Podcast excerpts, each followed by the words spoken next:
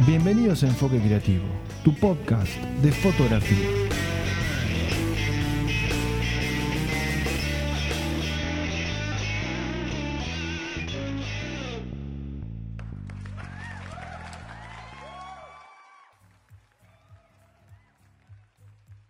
Bueno gente, bienvenido a un nuevo episodio de Enfoque Creativo, tu podcast 100% orientado a la fotografía. Mi nombre es Carlos y hoy vamos a estar charlando con un colega eh, en el cual comparte tiempo eh, entre la ciudad de, Ramallo y, San Nicolás.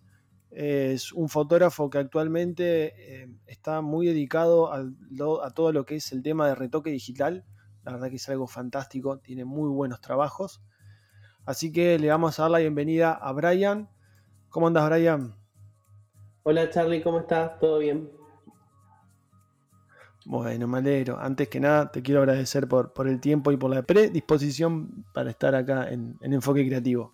Eh, no, gracias a vos, Charlie, por este, convocarme y por compartir esto que, nos gusta a ambos y a todos los que nos están escuchando. Siempre arranco eh, estos episodios con, la misma pregunta y es, eh, si te tuvieras que presentar, ¿quién es Brian? Bien.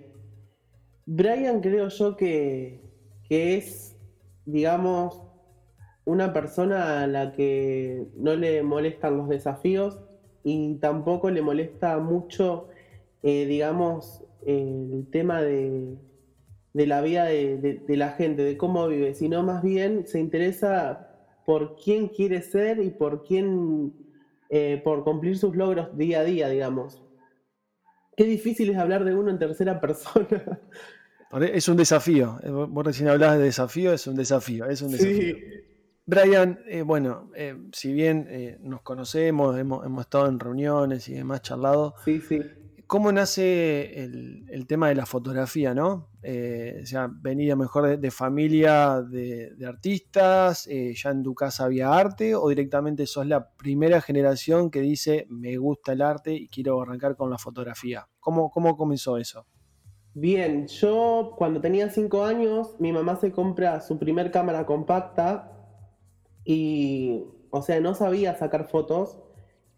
Y yo se la agarraba y le gastaba los rollos de esos de 36 fotos, creo que venían, y se los gastaba sacándole fotos a las personas y les cortaba la cabeza. Viste que esas, esas cámaras tenías como que subir el encuadre o bajarlo, pero dependiendo de lo que veías en el, en el visor, digamos. Exacto, sí, sí, sí. Entonces, le, gastaba los rollos en, eso y ahí arrancó un poco mi pasión por la fotografía, pero en mi familia no hay ningún fotógrafo. Sí hay gente que se dedica al arte, pero no hay fotógrafos. O sea que sos la, primera generación de fotógrafos en tu familia. Sí, sí, el primero, digamos, sí. Bueno, un terrible desafío, volvemos a lo mismo. Sí, estoy envuelto por ahí buscando un poco todos los desafíos que pueda lograr. A veces, o sea, bien, a veces mal, pero viste, la intención está en, lograr aquello que te propones. Sí, no, no, seguro. Eso, eso es cierto. Y contanos un poquito dentro de, lo que es la fotografía en sí, en qué rama o en qué rubro te, especializas, ¿no? O, en cuál comenzaste y hoy en cuál estás. Bien, yo comencé con la fotografía, digamos, haciendo fotos en la calle, em, pero hoy en día la fotografía que me gusta es más que nada la fotografía, em, aquella fotografía que transmite aquello que por ahí yo me propongo que transmita. No me, no me animo a decir fine art porque es un montón y recién estoy empezando en esto, pero por ahí la fotografía que que transmita aquello que yo quiero lograr. sí, sí, sí, sí. Eh, o sea, querés transmitir a través de la fotografía, o sea, saliendo un poco de lo clásico. Eh, a ver, yo lo que veo en, tus imágenes es que hay un poco, un toque de fantasía eh, en, tus trabajos y eso es lo que a lo mejor querés manifestar o querés reflejar. Claro, sí, sí. Más que nada, viste que digamos, el trabajo de uno es lo, que se ve, es lo que uno trae consigo y lo que, digamos, lo, aquello que leyó, vio, escuchó y sintió y hasta soñó, todo lo vuelca en, su trabajo. vos con este tipo de trabajos, vos reflejás lo mejor tu estado emocional, o sea, cómo te, cómo te sentís, eh, lo reflejás en la fotografía. Sí, más que, sí, siempre, siempre. Eso por ahí este, uno no se da cuenta, pero las emociones siempre están jugando a favor o en contra a la hora de hacer un trabajo. Eh, creo que a todos nos pasa. Quizás por ahí nos, nos desenchufamos un poco de las emociones para hacerlo bien, pero al final este, las imágenes van a reflejar el estado de ánimo que yo tenía inconscientemente en, esa, en lo que estoy mostrando. ¿Y cómo fue, a ver, desde que tuviste la, cámara de, tu mamá, que, le cortabas las cabezas a las personas que, que fotografiabas, cómo fue todo ese proceso hasta llegar al Brian de hoy, ¿no? Donde vemos un trabajo mucho más eh, delicado, mucho más eh, profesional, con, calidad. O sea, ¿cómo fue todo ese proceso? ¿Qué, es lo que tuviste que pasar? O sea, ¿cómo, cómo te educaste? ¿Cómo te formaste? Bien. Eh, digamos, no saqué foto profesionalmente hasta que tenía 18 años, tengo 26. Em, arranqué, me fui a vivir a Rosario, yo vivía en Ramallo, este, arranqué la carrera de abogacía, pero por un lado lo hacía como un poco de compromiso, porque era como, digamos, lo sentía como una imposición y realmente no sabía si me gustaba o no. Sí, duré tres años en la carrera, me di cuenta un poco tarde que no me gustaba, o que por ahí me llamaba la atención muchísimo más la fotografía que lo que estaba haciendo. A la par de eso, en el último año que, estudié, me hice un curso en Rosario de fotografía y después me fui a vivir a Ramallo por cuestiones de que este, conocí mi pareja actual, me fui a vivir a Ramallo y ahí también estudié, hice un curso y desde ahí no paré hasta el día de hoy que que, me sigo perfeccionando y sigo por ahí mejorando algunas técnicas dependiendo de, lo, que, lo que voy buscando. ¿Qué es lo que estás buscando actualmente? ¿no? Porque siguiendo un poco tus cuentas y demás, es como que te vas orientando a lo que vos decís, un poco al fine art, un poco fotografía de fantasía, a lo que es el fotomontaje. Eh, ¿Te querés ir perfilando para ese estilo de fotografía? Sí, si bien todos arrancamos con los eventos sociales, porque todos arrancamos de la misma manera, eh, por ahí eh, no, estoy apuntando hacia eso, más que nada estoy apuntando hacia la fusión de, lo que es el retoque digital con la fotografía y la ilustración y estoy apuntando hacia eso hoy en día. ¿En qué te inspirás, por ejemplo, al momento de tomar la foto y, después todo el proceso que lleva a lo que es el retoque digital? Cuando son eh, proyectos personales, por ahí este, voy, eh, voy viendo ideas de, las películas que veo, de las series, por ahí los libros también que leo, pero mm, también estoy ahora último viendo mucho el trabajo de Ronnie García en Instagram, eh, de Christian Chloe, o Chloe, no sé cómo se dice. Em, y más que nada me inspiro en eso, en lo que voy viendo. Eh, y que me sirva. Por ahí ver una película conmigo es bastante pesado porque estoy viendo eh, los fotogramas de cada película, digamos, eh, cada vez que veo una película digo, mirá cómo está la luz ahí y me gusta esa imagen y jamás veo la película tranquilo. Y si hoy, por ejemplo, no tuvieras que recomendar una película eh, que tenga muy buena fotografía, ¿cuál sería? la que me gustó mucho es Desde mi cielo, creo que se llama. La película esa está muy buena tiene bastante, o sea, la trama de la película está buena y también está muy bueno lo que los efectos, la luz que utiliza. Te basás en, tu, en tus fotografías en, el, en el arte, ¿no? En lo que es en la lectura, a lo mejor en la música, como decís, en las series, en las películas. Eh, y bueno, sí, la verdad que el trabajo, por ejemplo, de Ronnie García es fantástico. Yo lo sigo y la verdad que es, es tremendo lo que hace. Sí, Em, ¿Cómo manejas, em, Brian, el tema, por ejemplo, de eh, lo que es redes sociales? ¿Por qué te pregunto esto? Porque em, tenemos mucha gente que escucha el podcast que recién está arrancando en la fotografía eh, y a lo mejor no tiene muy en claro el tema de las redes sociales. Eh, yo lo que veo tenés mucha participación en las redes, la verdad que estás continuamente posteando. O sea, ¿cómo manejas eso? ¿Lo haces vos? ¿Lo tercializás? ¿Te alguien que te ayuda? Bien.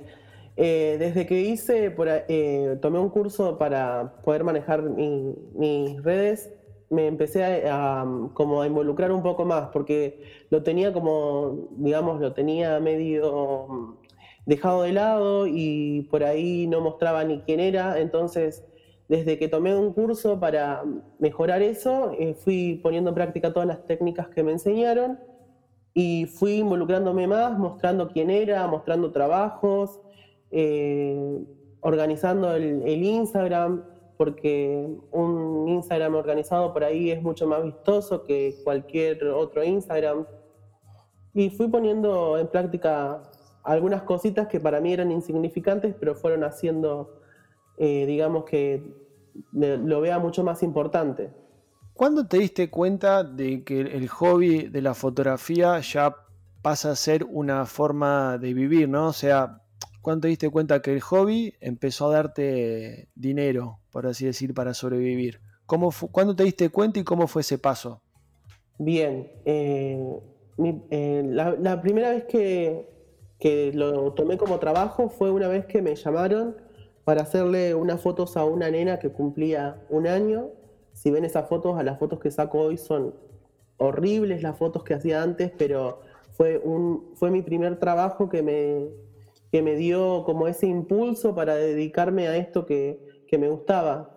Me di cuenta que con la, eh, o sea, con, desde ese Brian que estudiaba en Rosario y que estaba horas con los libros sentados, había una pasión que no había en mí desde ese momento hasta cuando empecé a trabajar. O sea, vos sos de, esas personas que, dicen que se puede vivir bien de la fotografía.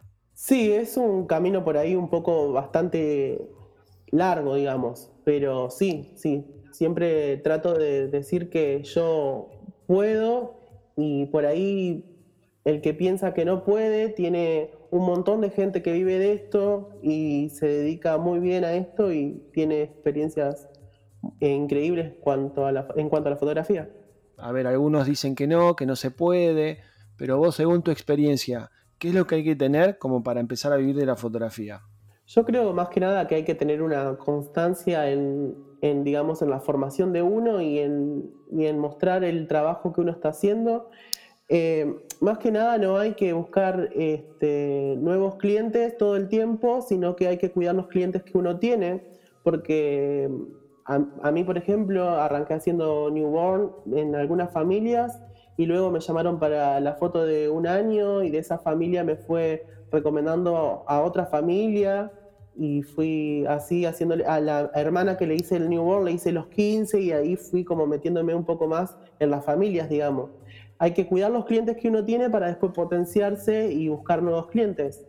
O sea, vos sos de aquellos fotógrafos que dicen que la mejor publicidad que hay es el boca a boca. Sí, sin dudas, sin dudas. ¿Sos de, invertir en, redes sociales en publicidad paga? En muy pocas veces, muy pocas veces. Eh, soy más de por ahí de invitar a la gente que, que comparta mi trabajo o por ahí de usar muchos hashtags que son publicidades por ahí que tenemos al, alcance de la mano, porque uno poniendo hashtags eh, está llevando su trabajo para que lo vean otras personas que por ahí ni siquiera la publicidad alcanza. Das cursos de fotografía, ya sea fotografía básica, avanzada, lo que es retoque. ¿Cómo es trabajar con, con colegas, por así decir, o con eh, futuros colegas? ¿Cómo es esa experiencia? Bien, creo que, por, eh, que mm, a la hora de formar gente hay que mentalizarse que estás creando compañeros, no estás creando competencia, estás formando gente que vas a, en algún momento de tu carrera, necesitar como apoyo y vas a, este, digamos, formar de alguna manera y más que nada impulsar o, digamos, o no impulsarlos en, este, en este mundo, ayudarlos a que entren al mundo de la fotografía de, la forma en la que yo lo veo. Siempre hablando con colegas, siempre yo también comparto lo mismo. A ver, uno, hay trabajo para todos. Creo que lo importante es eh, primero destacarte en lo tuyo para que el cliente te elija, pero yo creo que hay trabajos para todos, ¿no? Eh, más que nada, bueno, acá en, la ciudad, por ejemplo. Eh, sí, sí, hay, el mercado es muy grande y uno no puede o sea, pretender abarcar todo, porque el cliente va a buscar el fotógrafo que se adapte a sus necesidades, ya sea desde precio, calidad, porque, porque vos sabés muy bien que este trabajo por ahí no va siempre la calidad de la mano del precio. Y a veces eh, el que mejor trabajo hace no es el que más trabaja. ¿Cómo, ¿Cómo ves, por ejemplo, aquel fotógrafo justamente que tiene un buen trabajo, pero por ejemplo no se sabe vender? O sea, pone un precio capaz que irrisorio. O, o peor todavía, que aquel fotógrafo que tiene buen trabajo y, baja aún más los precios para poder, no sé, robar el mercado o para que lo elijan a él. ¿Cómo ves ese tipo de, estrategia o conducta? Yo creo que hay que, digamos, a darle la oportunidad al que recién empieza que cobre por ahí aquello que crea necesario como para eh, hacer, hacer conocido su trabajo, pero veo bastante, o sea, es es opinar y complicarme, pero veo bastante raro que, que aquel que ya tiene sus años de fotografía y buenos trabajos trate de competir con lo que recién empieza y porque jamás va a valer lo mismo ni el trabajo, ni la calidad, ni el tiempo. Entonces no veo por ahí este, que estamos en un, en un mercado donde los precios son varios y que jamás vamos a, igualar el, el precio de todos la famosa discusión ¿no? que hay entre los fotógrafos de que, mira, fulanito cobra más barato, pero ¿por qué fulanito cobra más barato? ¿No ves que él se está robando gente, que roba clientes? Eh, ¿Vos qué crees que hay? A ver, ¿quién tiene, por así decir, la culpa, entre comillas? Eh, ¿Aquel fotógrafo que recién está comenzando y está cobrando un precio barato o aquel fotógrafo que a lo mejor tiene experiencia y no se sabe vender? Yo creo que uno siempre tiene que competir con aquel que cree que va hacia el mismo lugar que uno. Porque yo, por ejemplo, no puedo competir con mis alumnos que recién empiezan porque la inversión de mi tiempo, de mi dinero en cuanto a formación, es muchísimo más que la inversión de ellos. Entonces, si yo arranqué de una forma, ¿por qué voy a competir con alguien que está arrancando de la misma forma que yo?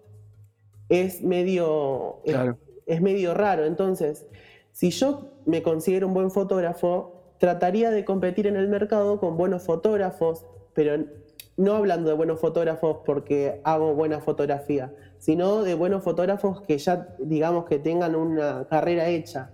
No sé si la palabra es buenos fotógrafos, sino con fotógrafos, eh, digamos, más experimentados, por así decirlo. Y hablando un poquito de lo que es el precio, bueno, a ver, los fotógrafos que recién comienzan, eh, siempre también hago esta pregunta, eh, porque a lo mejor hay algunos que lo ponen en práctica, otros no, pero ¿cómo ves aquel fotógrafo, por ejemplo, que sale, vamos a poner un, caso, un ejemplo, un fotógrafo que sale de tu escuela, de tu formación, no tiene portfolio y, empieza, por ejemplo, a hacer trabajos gratis?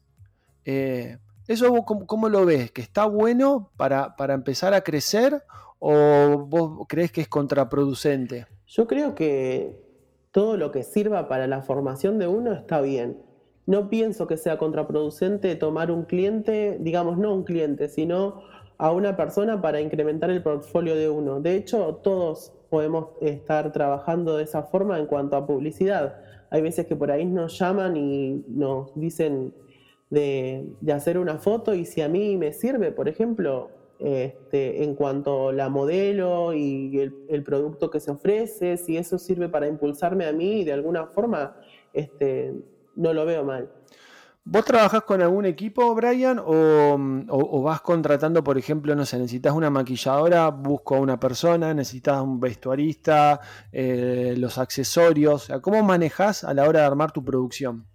Bueno, yo con maquilladoras he trabajado con mucho, por ahí me quedo con, este, con una sola, que es la que más me entiende, que es la que más por ahí, cuando son proyectos personales, se, se adapta muchísimo mejor a mí que es Fiona Hernández, pero en cuanto a vestuario y todo lo demás, cuando son proyectos personales lo, lo busco yo, me encargo yo de por ahí comprar la tela, mandarlo a hacer, buscar en, por ahí en compras y ventas que ferias americanas le llamamos acá, que, que vendan ahí un vestuario que me, que me, sirva para esa situación y, y voy trabajando con, con, gente. Cuando es trabajo para el cliente, eh, ofrezco mi grupo de trabajo y si no, este, trabajo con, lo que el cliente me ofrece. ¿Cuál fue la, producción, por ejemplo, más loca que tuviste que armar? ¿La que más te rompió la cabeza o la, o la más complicada o lo que más tiempo te llevó? Bien, eh, cuando armé una producción para unos alumnos en, acá en San Nicolás, que el vestuario no, no, lo encontraba, no encajaba como darle vida a un personaje que necesitaba en mi cabeza soltar y, y no, no, encontraba cómo hacerlo, así que me puse a, a dibujar, a ver, a ver ideas de otros fotógrafos, a, a, ver qué podía, cómo podía sacar eso que tenía en la cabeza que realmente necesitaba hacer. Eh, fue una producción que, que tengo una foto en, en mi Instagram que, que, es una modelo que está sentada sobre, debajo de una, de una ventana en una, en una iglesia vieja con varias, eh, digamos, vestida de negro.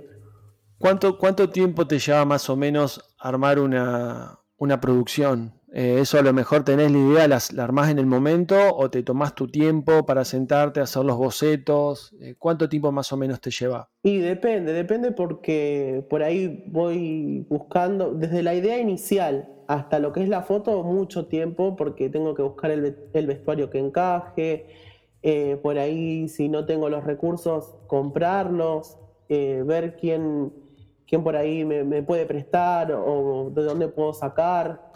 Eh, y me va llevando bastante tiempo, pero si son proyectos personales, por ahí sí lo, digamos, le, invierto muchísimo, muchísimo tiempo a, a eso. Volviendo un poquito con, con respecto al tema de, la docencia, que para mí es algo fantástico, el hecho de poder inculcar o, formar a futuros compañeros, no le vamos a poner competencia, le vamos a poner compañeros o colegas. Claro, sí. Eh, mm, ¿Cuál fue la mejor experiencia, o mejor dicho, cuál fue la mejor devolución que te han hecho eh, tus alumnos a vos, ¿no? Eh, ¿qué, ¿O qué es lo que sentís o qué te hacen sentir los alumnos? ese momento en el que uno deja de ser el profesor cuando ya terminó de, digamos, terminó el curso y se empieza a convertir en un amigo en el que los demás este, están viendo qué, hace, digamos, en cuanto a trabajo, que están pendientes de, de, si, de si, ¿por qué no subiste una foto? ¿Qué pasa que no estás en, Instagram? Y eso te hace sentir muy bien, el hecho de que las, las demás personas estén pendientes de por ahí eh, cuando uno se ausenta un poco de, las redes. ¿Vos crees eh, en el famoso ego del fotógrafo? ¿Qué pregunta? Eh, sí, sí, lo creo. Creo que todos tenemos un poco de ego, digamos más o menos, pero sí, tenemos, todos tenemos un ego en el que nos aferramos bastante, en el cuando un trabajo por ahí lo hacemos muy, muy propio, empezamos a, creer que, ese trabajo es increíble y cuando viene otro y nos hachaza el trabajo, em, vemos que el ego por ahí un poco baja y, decimos, wow, ¿cómo yo estoy tan subido a que mi trabajo es increíble y no, no, el trabajo por ahí puede gustar o no, es cuestión de aceptar que otros pueden pensar distinto. O sea, está bueno en sí tener un, toque de ego, por así decirlo, que el, fotógrafo tenga un toque de ego. No tanto, pero un toque sí. Sí, obvio, porque es lo que te impulsa más que nada a, creerte, a creértela, porque si vos no te la crees, los demás tampoco te van a creer que vos estás creciendo. Entonces es un poco, es un poco eso, es un poco de, de lo que te vengo diciendo, de que yo tengo que primero creerme que estoy haciendo un buen trabajo para que ese trabajo se plasme y los demás lo puedan ver. Desde, tu experiencia, ya sea como en sí como fotógrafo, como docente, como comunicador, como formador, ¿cómo podés ayudar, por ejemplo, a aquellos fotógrafos que recién arrancan y les falta esa seguridad? Porque nosotros recién hablábamos del ego, que también va de la mano del hecho de me la creo, el hecho de la seguridad. Y normalmente el fotógrafo que recién comienza, aquel fotógrafo que recién está, se está metiendo en el mercado, le falta esa seguridad. Entonces, desde tu posición, ¿cómo podemos estar o cómo puedes estar ayudando a una persona que le falta esa seguridad? Decirles que les van a cerrar millones de puertas un montón de veces que las puertas que por ahí uno tiene que abrir son aquellas puertas que le hacen bien. Eh, yo más que nada por ahí tuve re pocas posibilidades de ayuda cuando arranqué y hoy soy profesor y realmente ofrezco esa ayuda que a mí me faltó para ayudarlos de alguna manera a, entrar en esto que es la fotografía, porque no es fácil, no es fácil aunque digan que sí, porque cuesta muchísimo desde el equipo, desde la formación, cuesta muchísimo todo y, y cuando no tenés la posibilidad de ayuda, de pedir un consejo, cuesta un poco más. Pero cuando cuesta y uno lo logra, es una satisfacción doble. Sí, sí, a ver, yo lo, que veo desde mi posición es que sí, a ver, a veces hace falta tener esa ayuda o lo que yo llamo ese padrino, por así decir, en la fotografía, aquel que te da una mano, te acompaña. Yo también no, nunca tuve esa posibilidad, ¿viste? Uno, uno sale solo y se da tantas veces eh, la cabeza contra la pared, viste que, ya salí todo, todo golpeado de tantas veces que te golpeaste. Y, pero creo que sí, que el hecho de tener eh, alguien que te pueda ayudar y también lo otro que yo digo es tampoco esperar que llegue esa ayuda, ¿no? El hecho de decir, che, no me sale algo o, o si tengo el espacio, o si me brindan un espacio, aprovecharlo. Y yo a veces veo que los fotógrafos, es mi opinión, ¿no? Que los fotógrafos que a lo mejor recién arrancan hay espacios como para poder participar, compartir, pero no sé si es por, por miedo, por el miedo al que dirán, por el miedo de decir, no, no subo una foto, no digo algo porque voy a parecer, no sé, un tonto, pero como que no aprovechan esas oportunidades que también se le dan. Sí, sí, pienso exactamente igual. Eh, a mí me pasó un montón de tiempo en que por ahí estaba en grupos de fotografía en Facebook que no subía fotos por el miedo a que me pongan una crítica mala. Y hoy, si lo tengo que subir, eh, lo subo porque sé que si a mí me gusta y hay gente que no le gusta, también es válido, porque el trabajo y la, y la belleza de la fotografía que estoy mostrando es subjetiva. Exactamente, a ver, la fotografía es un arte y como tal es subjetiva, te puede gustar o no.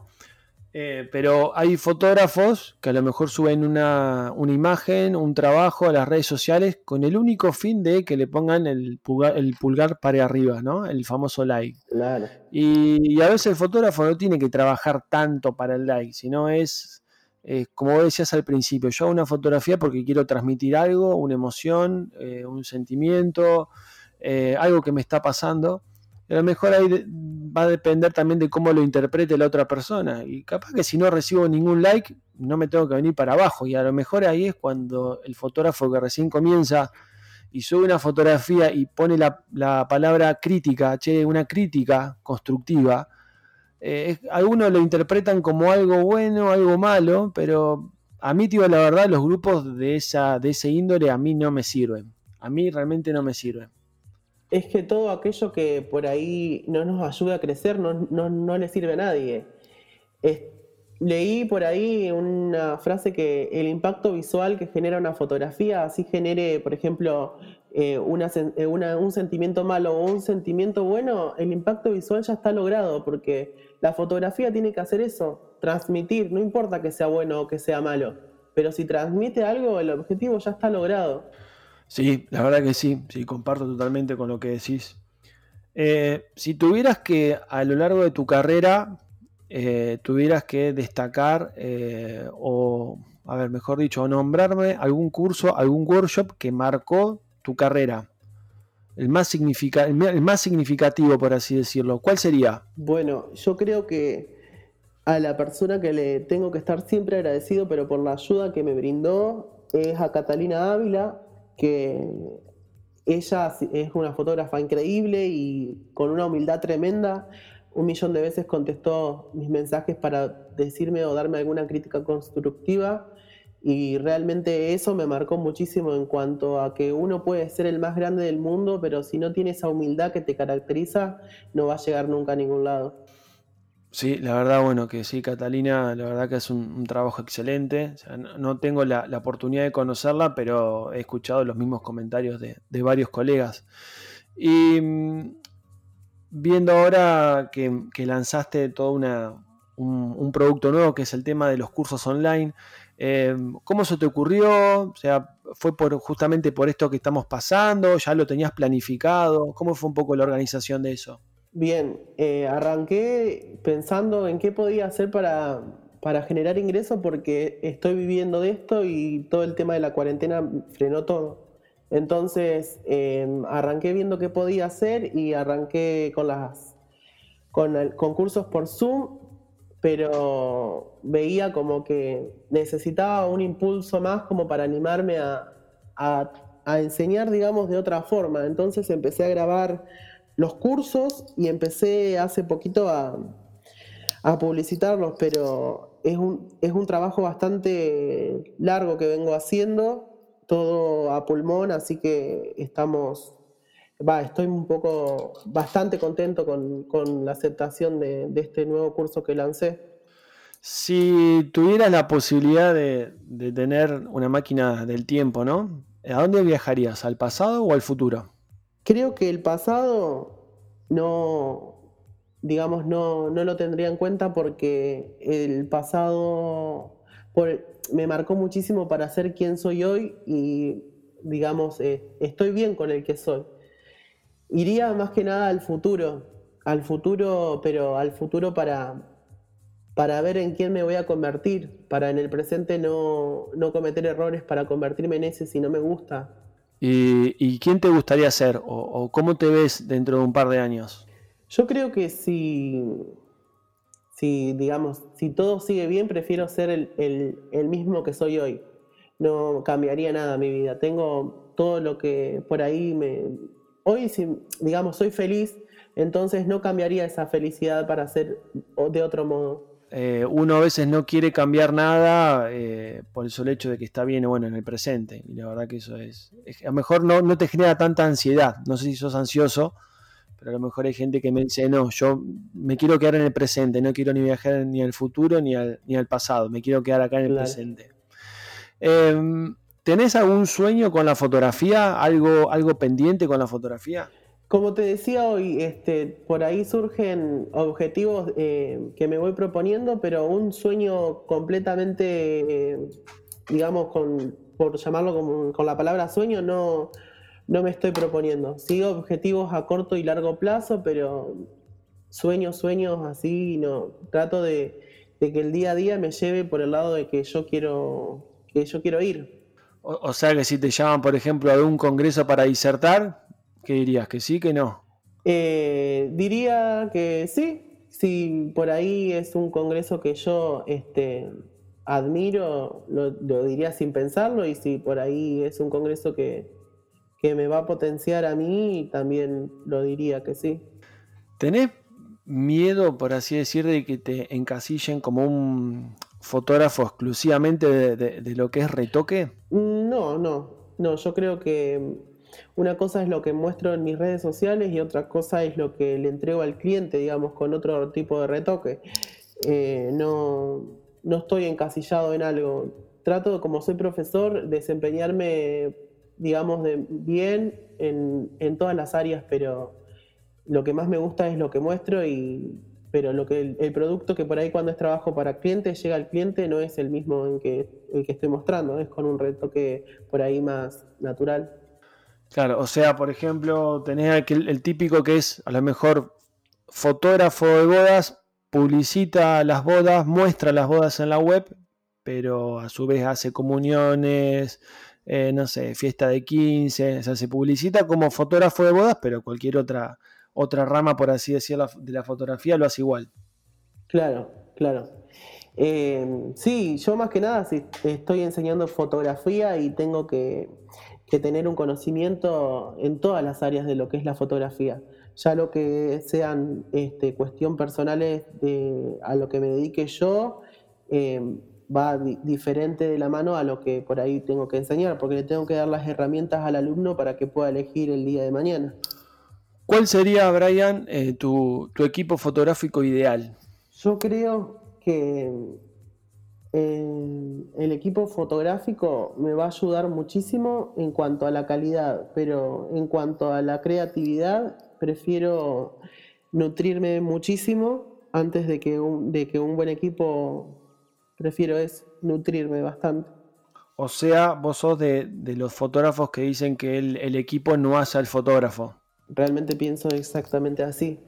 Yo creo que el equipo sí te ayuda o te limita o te potencia en cuanto a la, calidad, digamos, a la calidad técnica de la foto, pero el, conocimiento y la creatividad que uno tiene o puede llegar a traer eh, no va de la mano con, con eso.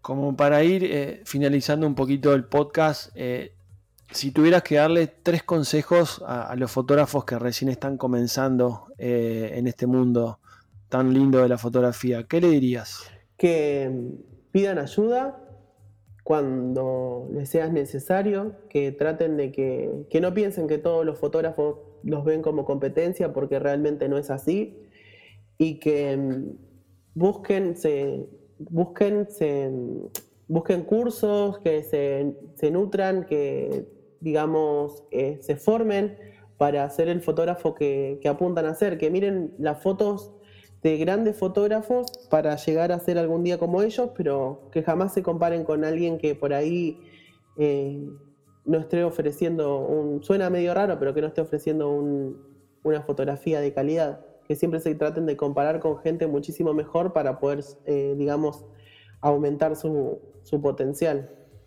Genial, sí, la verdad que muy, muy buenos consejos porque a lo mejor hay mucha gente que a ver, siempre está bueno compararse con uno que está más arriba, ¿no? O decir, no, no compararse con uno que está más abajo. Es decir, che, busco siempre, no la perfección, pero busco aquel que, sea mejor que yo, ¿no? Como para, para poder inspirarme y tener una, fuente de inspiración.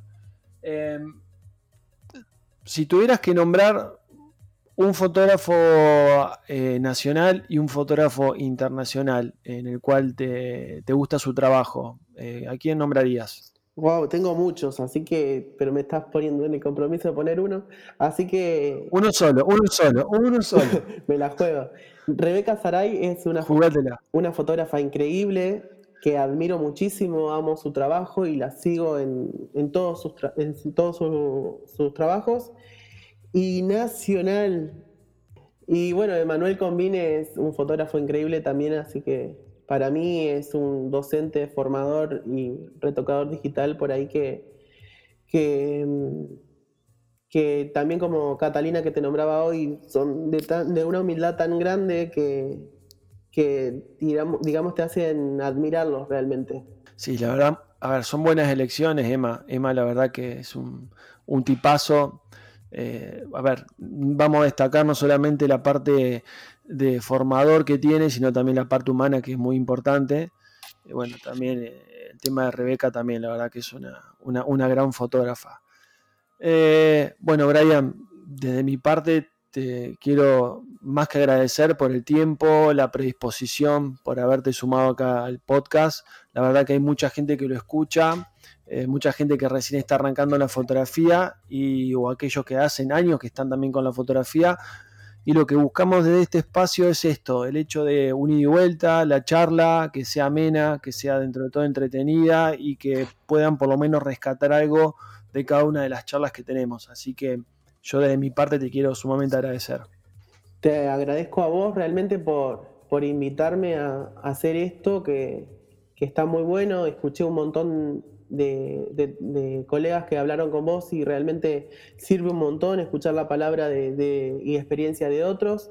Agradecerte a vos y, y nada, eso y decirles que toda la ayuda que por ahí necesiten o algún consejo, no soy un fotógrafo súper, súper, este, digamos, como así decirlo, ¿cómo decirlo? Eh, muy eh, presente en el, en el tema de, los mensajes, pero algún, algún que otro mensaje por ahí les puedo responder y decirles que, cuenten conmigo para lo que necesiten. Así que bueno, después vamos a dejar ahí los links eh, para las, redes sociales de Brian para que lo puedan contactar. La verdad que hace un magnífico trabajo. Así que Brian, bueno, nuevamente te quiero agradecer por el tiempo y bueno, también agradecer a, todos los que están escuchando el podcast. Eh, así que bueno, sin más yo me despido eh, y nos vemos en un próximo episodio de Enfoque Creativo. Nos vemos, hasta luego.